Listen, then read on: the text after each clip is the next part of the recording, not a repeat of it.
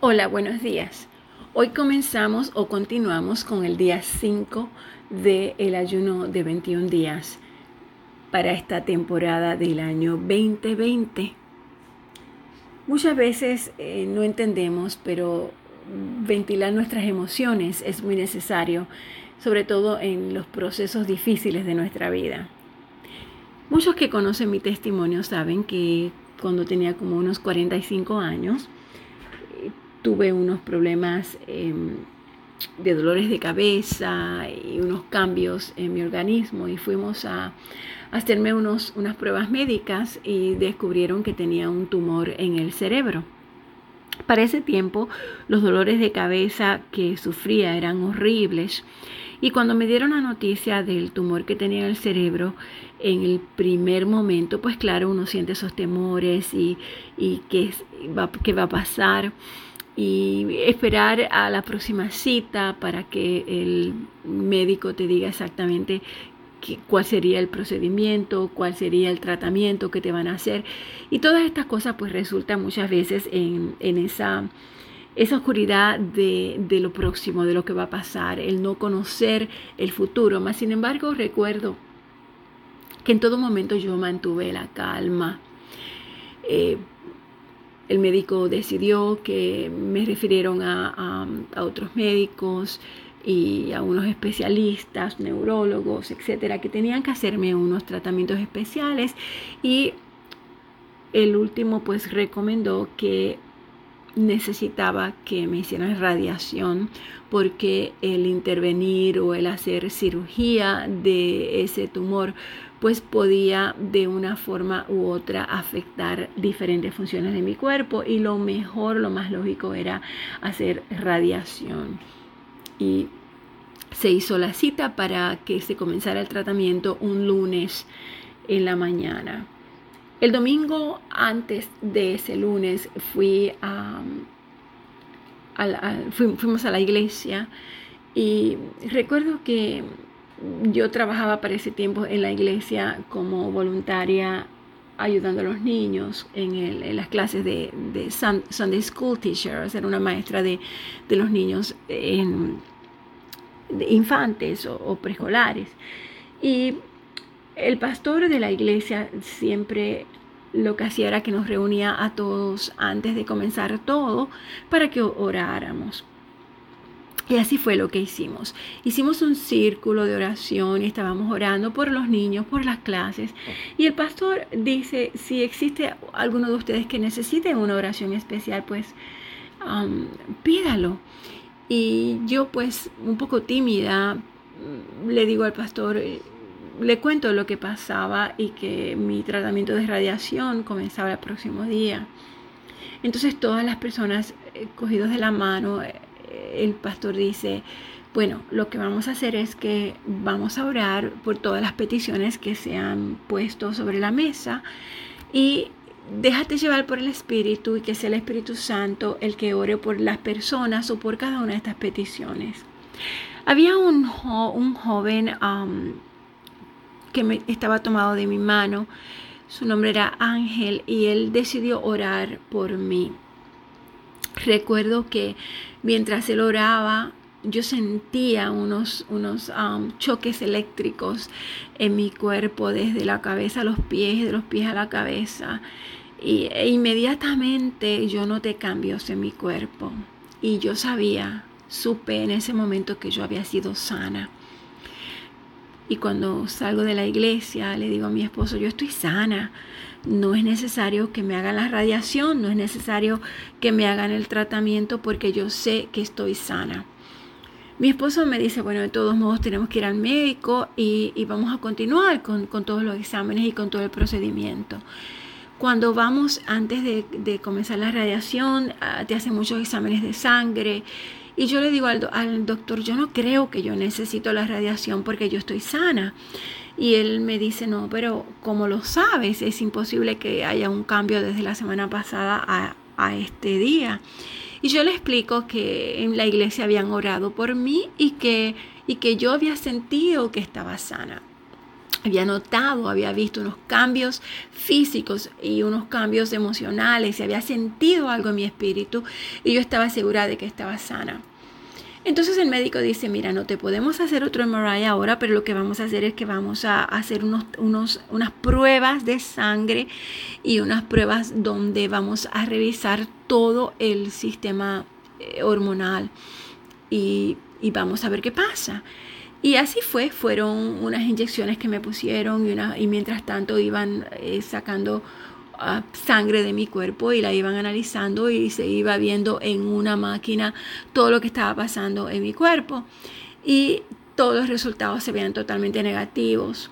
Y el médico me dijo, parece que sí, porque no veo reflejado en la máquina nada de lo que se había reflejado la semana anterior. Entonces él dijo, vamos a esperar una semana más para hacerte otro MRI. Y así fue. Esperamos otra semana, me hicieron el MRI y efectivamente yo había sido sana. Muchas veces eh, recuerdo que mi cuerpo, ah, antes de, esta sanidad, mi cuerpo eh, se resistía a, a, operar de una manera eh, normal, de una manera eh, como, como ya uno está acostumbrado cuando uno está saludable. Y todos estos diferentes síntomas que yo tenía, pues eran terribles. El dolor de cabeza era, era demasiado fuerte y, y a veces era interminable. Pero yo recuerdo que yo decidí desde el momento antes de yo conocer lo que tenía, yo tenía un compromiso con el Señor. Y mi compromiso era em, lo que pasa en mi cuerpo, no sé lo que es, pero de todos modos, yo le pertenezco a Dios. Me comprometí con el Señor a tomar de la mejor manera, de la mejor forma posible, lo que estuviese pasado, pasando en mi cuerpo. Me comprometí a esperar en Él. Y una de las cosas que aprendí es que Dios está buscando personas que estén disponibles, no necesariamente que sean capaces. Y cuando nosotros ventilamos nuestras emociones, es, es muy necesario en estos procesos cuando estamos en incertidumbre. Una vez yo recibí el diagnóstico, yo decidí que iba a esperar en Dios.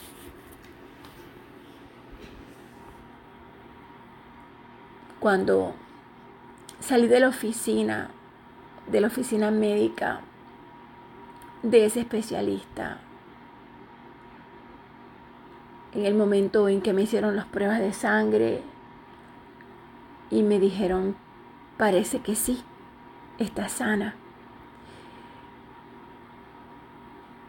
Recuerdo que mi esposo y yo pues fuimos a una cafetería a, tomar un café y a, desayunar y estábamos los dos pasmados. Eh, no, no, teníamos una alegría y un gozo indescriptible, pero a la misma vez estábamos eh, asustados, como que, wow, qué grande Dios, como es una cosa increíble lo que está pasando. Y recuerdo que cuando pagamos, mi esposo puso el, costo del desayuno en, un platico que te pone la, la persona que te atiende en el restaurante. Y luego ella trajo el vuelto de lo que habíamos pagado y había un billete de 5 dólares en, el platico. Y noto que, que el billete tenía algo escrito. Cuando miro el billete, eran unas letras bien oscuras y como que brillaban, como que me hablaban. Y decía escrito Filipenses 4:13, todo lo puedo en Cristo que me fortalece. El mismo billete por la parte de atrás tenía otra inscripción.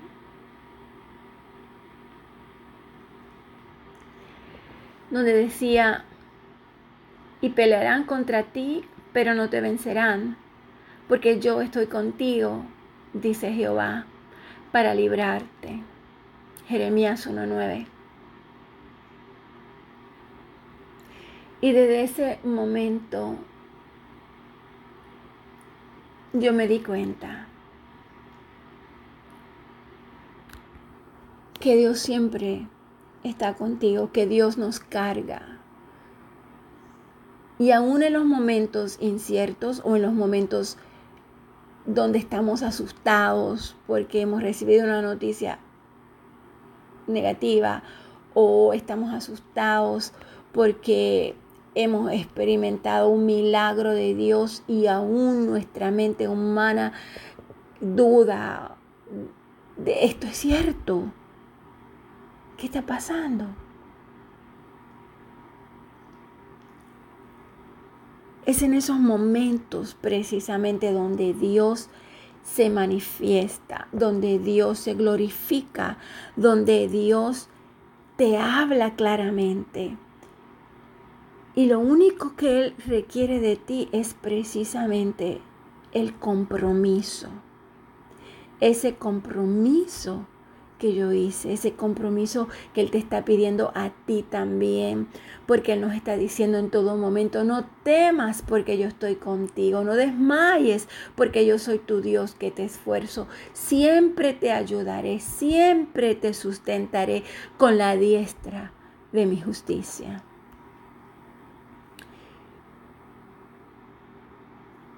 ¿Qué estás peleando en el día de hoy? ¿Cansancio? agotamiento, ira, incertidumbre, molestia, una situación inesperada que ha venido a tu vida, un dolor, una desilusión o una decepción. No importa lo que estés pasando. Óyeme, esto es algo que, que el Señor quiere que yo te diga hoy y yo quiero que tú lo escuches porque te va a ayudar. No importa lo que estés pasando. Él está contigo. Él lo sabe. Él lo conoce, pero tienes que regresar al Señor.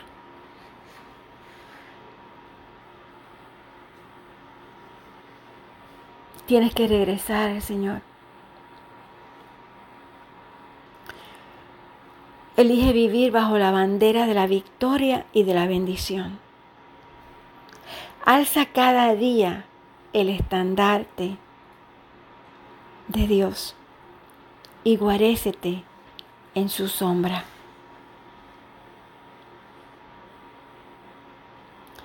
Entiende que las pruebas aún las más intensas, tienen los ingredientes necesarios para que nosotros seamos transformados en seres más compasivos y más maduros.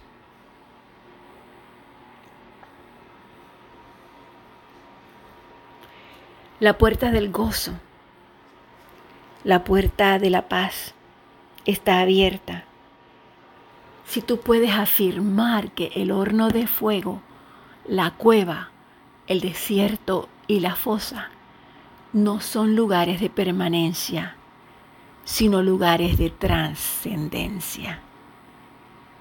Lugares de trascendencia.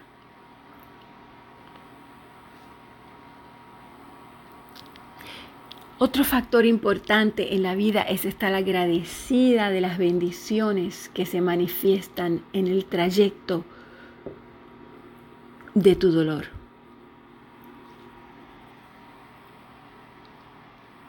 Somos bendecidos debido a que Cristo mora en nosotros. Podemos contactarlo adentro y disfrutar de todo lo que Él nos proporciona, aún en medio de la dificultad. Cristo en nosotros es la bendición, es la más amplia, pura, plena y real bendición.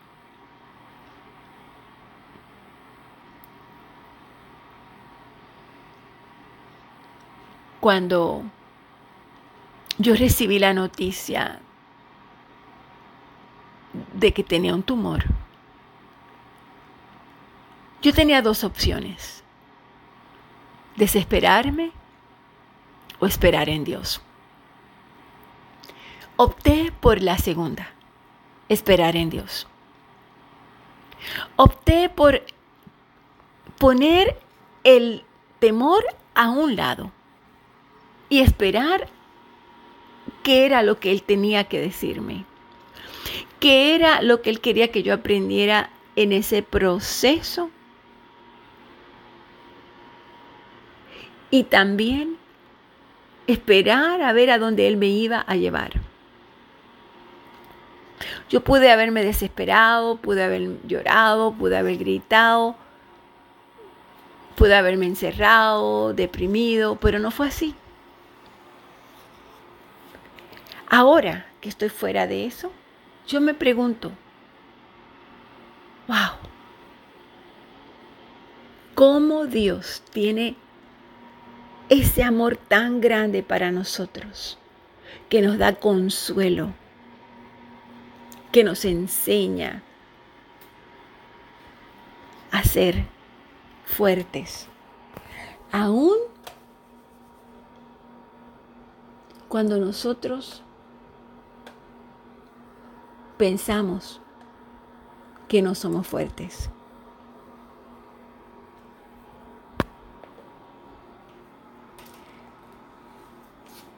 ¿Qué pasaría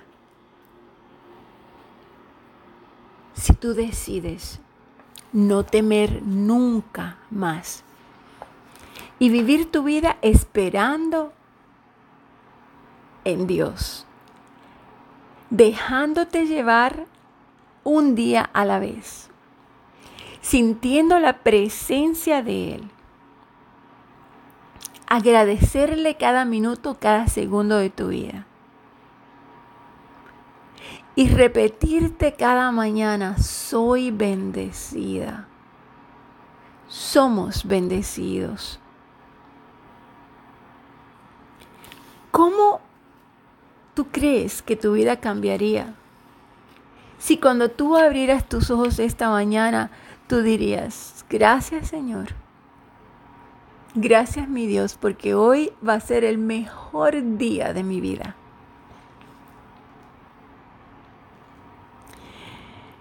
En Juan 14, 27 el Señor nos dice, la paz les dejo, mi paz les doy. Yo no la doy como el mundo la da. No dejen que su corazón se turbe y tenga miedo.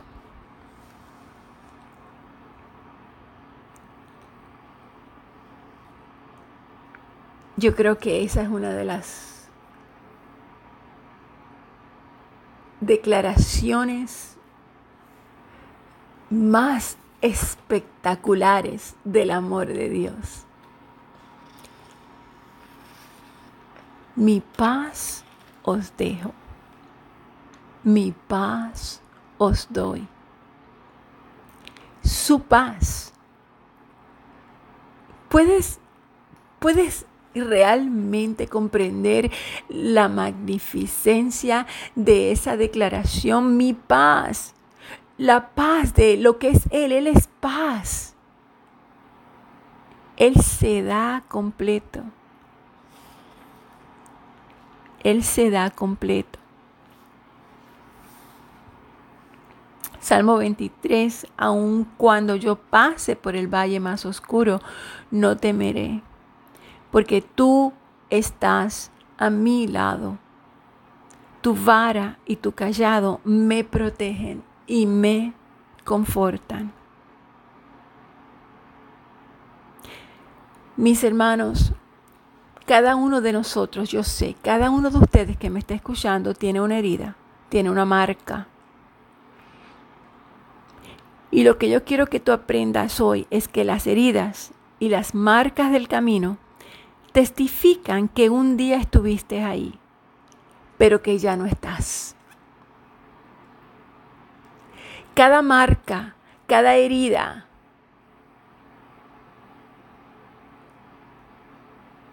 testifica que estuviste ahí, pero ya no estás. Vamos a orar. Padre Santo, Padre bueno, cuán grande es tu poder. Al ciego le devuelves la vista, al cojo le haces caminar, al mudo le permites hablar. Tú eres el mismo ayer, eres el mismo hoy y por todos los siglos. No hay nada imposible para ti. Bendice hoy, Señor, mi cuerpo y mis emociones porque yo creo que la fuerza de tu amor baña cada órgano, cada hueso y cada sistema de mi cuerpo. Porque el poder de la sangre de Jesucristo fluye a través de mí para corregir y para eliminar todo desequilibrio. Vísteme de un milagro. Vísteme de un milagro, Señor. Repite eso. Padre, vísteme de un milagro en el día de hoy. Te lo pido en nombre de tu Hijo Jesús. Amén.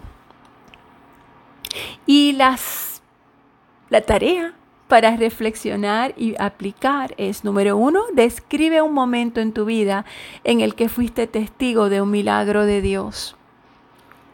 ¿Qué sientes al saber que no hay nada imposible para Dios? ¿Cuál es el milagro que tú estás esperando? Y yo quiero que hagas hoy una lista, construye una lista de los pequeños milagros que has disfrutado antes de la manifestación del gran milagro final que estás esperando. Te lo voy a repetir. Número uno, describe un momento en tu vida en el que fuiste testigo de un milagro. Número dos, ¿qué sientes al saber que no hay nada imposible para Dios? Número tres, ¿cuál es el milagro que estás esperando? Y número cuatro, construye una lista de los pequeñitos milagros que tú has disfrutado durante toda tu vida antes de la manifestación de ese gran milagro que estás esperando aún.